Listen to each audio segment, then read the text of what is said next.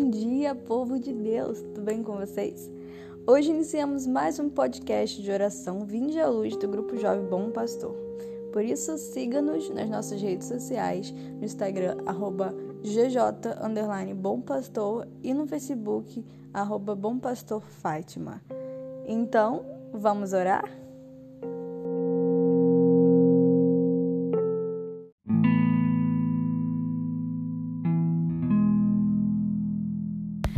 Nome do Pai, do Filho e do Espírito Santo.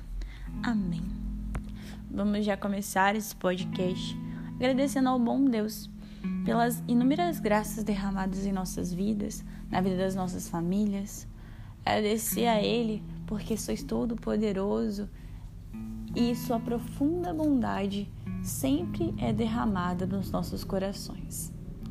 Agradecer também pela nossa saúde, pela nossa vida profissional, acadêmica, e entregar de verdade tudo a Ele, pedindo a instrução do Espírito Santo de Deus, esse Espírito que é de sabedoria, de fortaleza, um Espírito Santo de ânimo, que nos auxilia na nossa jornada rumo aos céus. Continuemos nesse dia a meditar a vida de Sara e a vida de Tobias. Em especial, comecemos a meditar a prece de Sara. No capítulo 3 de Tobias, Sara, já cansada, sendo humilhada pelos seus servos por tal maldição que ela carregava. Sete maridos foram mortos ao tentar aproximar-se dela.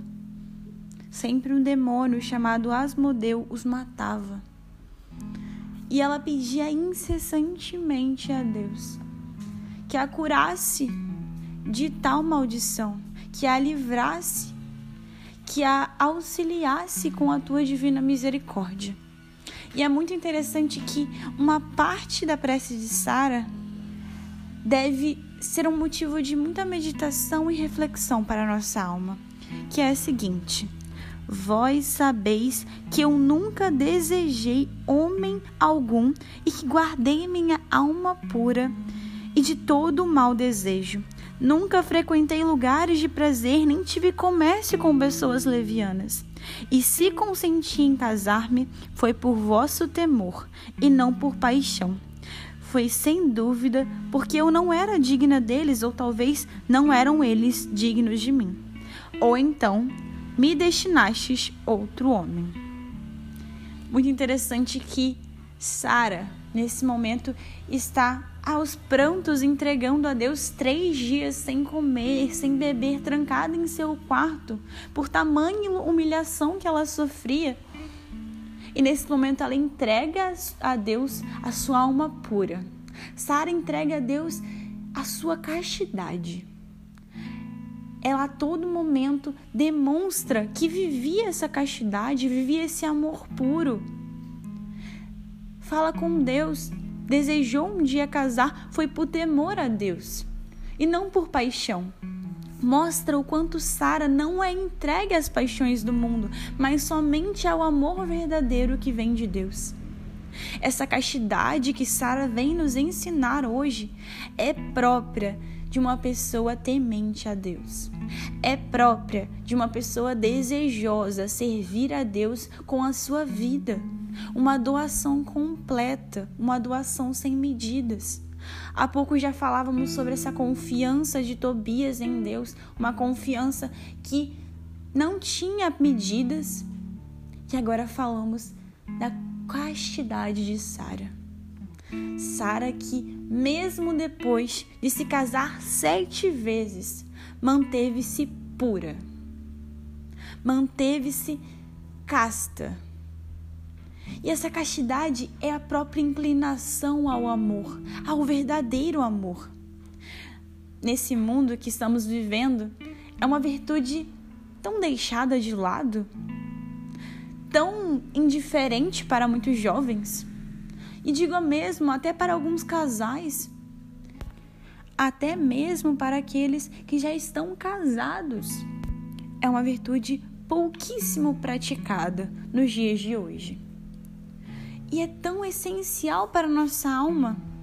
A castidade em todas as nossas relações deseja inclinar, ordenar as nossas paixões, todas para Deus, que é o centro.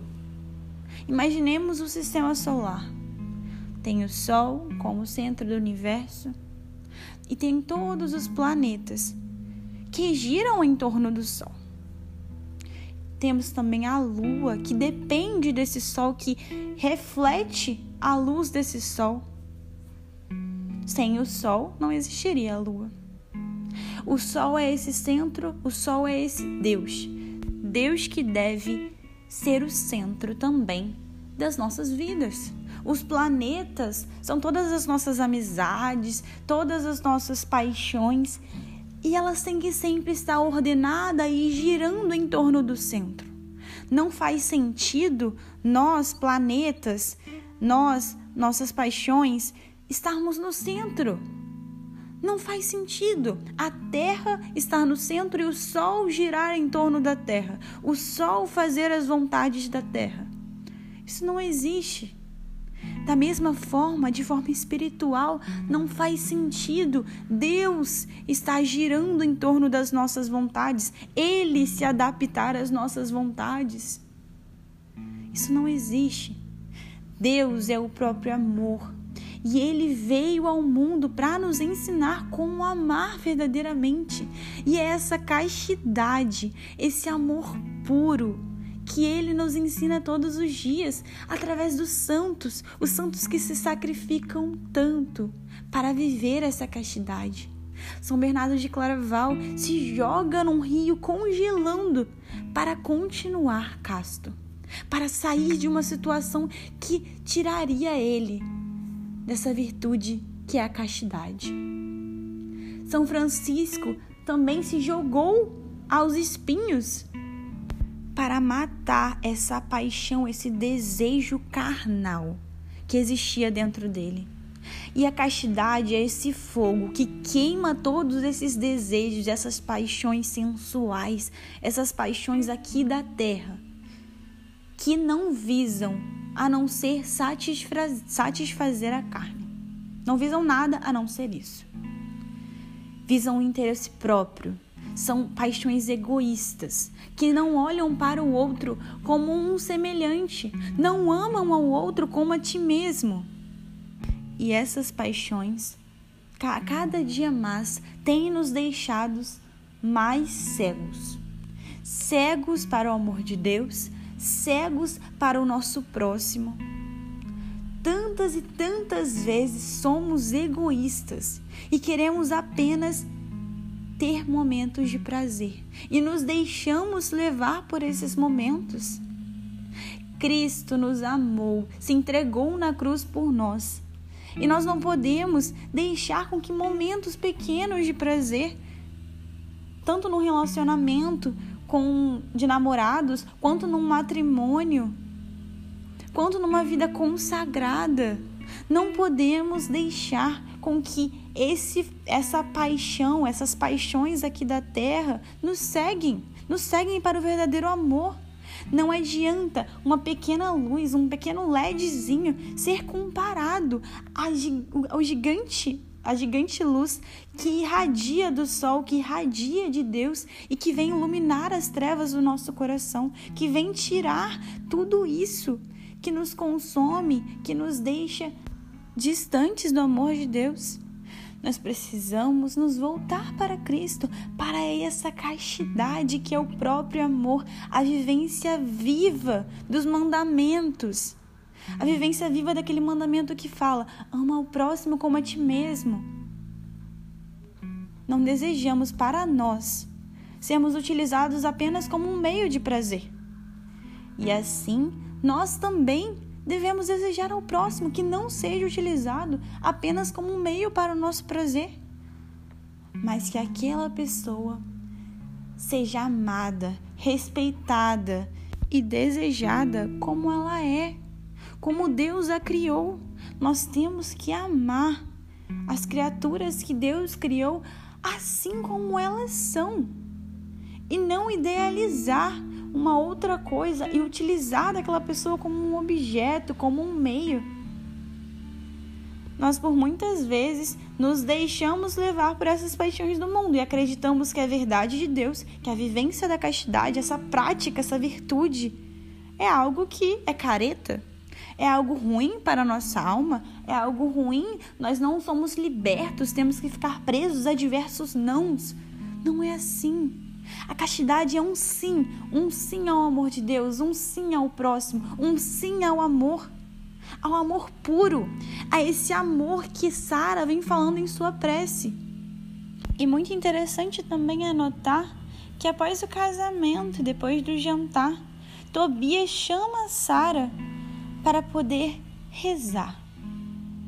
E assim ele se dirige a Deus.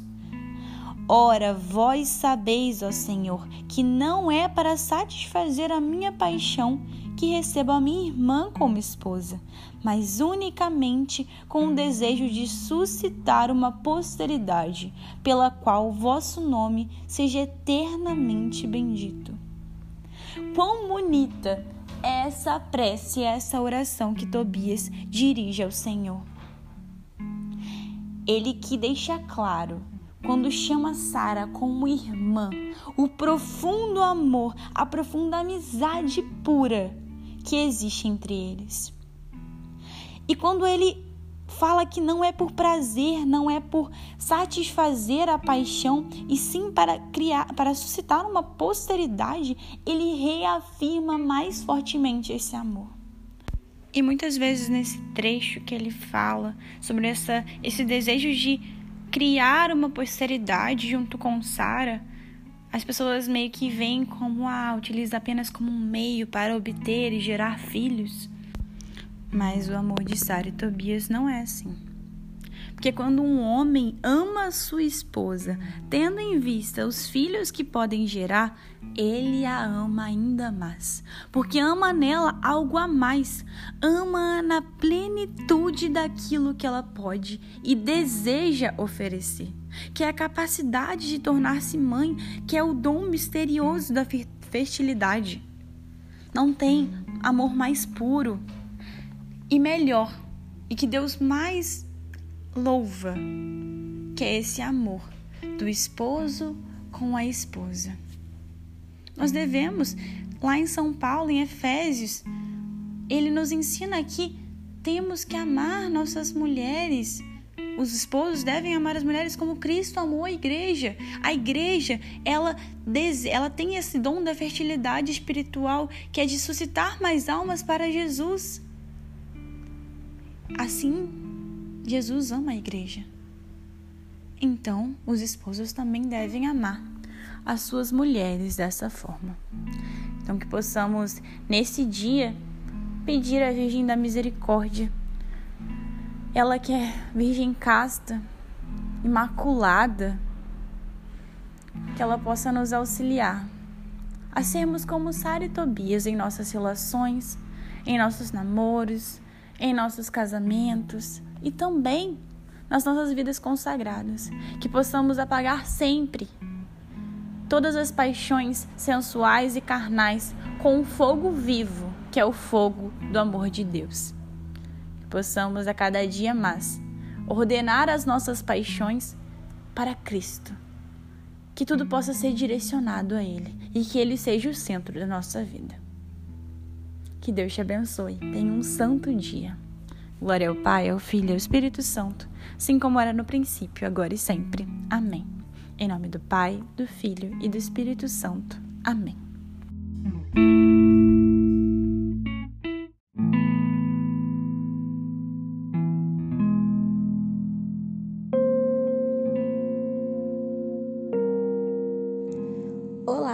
Chegamos ao fim de mais um podcast, mas queremos te dizer para continuar essa oração. Continue essa oração durante todo o seu dia para que ela seja mais proveitosa à sua alma. Pedimos também que compartilhe esse podcast com outras pessoas para que a palavra de Deus possa chegar também a elas. Contamos com a sua ajuda e agradecemos a sua presença. Tenha um santo dia. Amanhã esperamos você com mais um podcast de oração Vinde à Luz.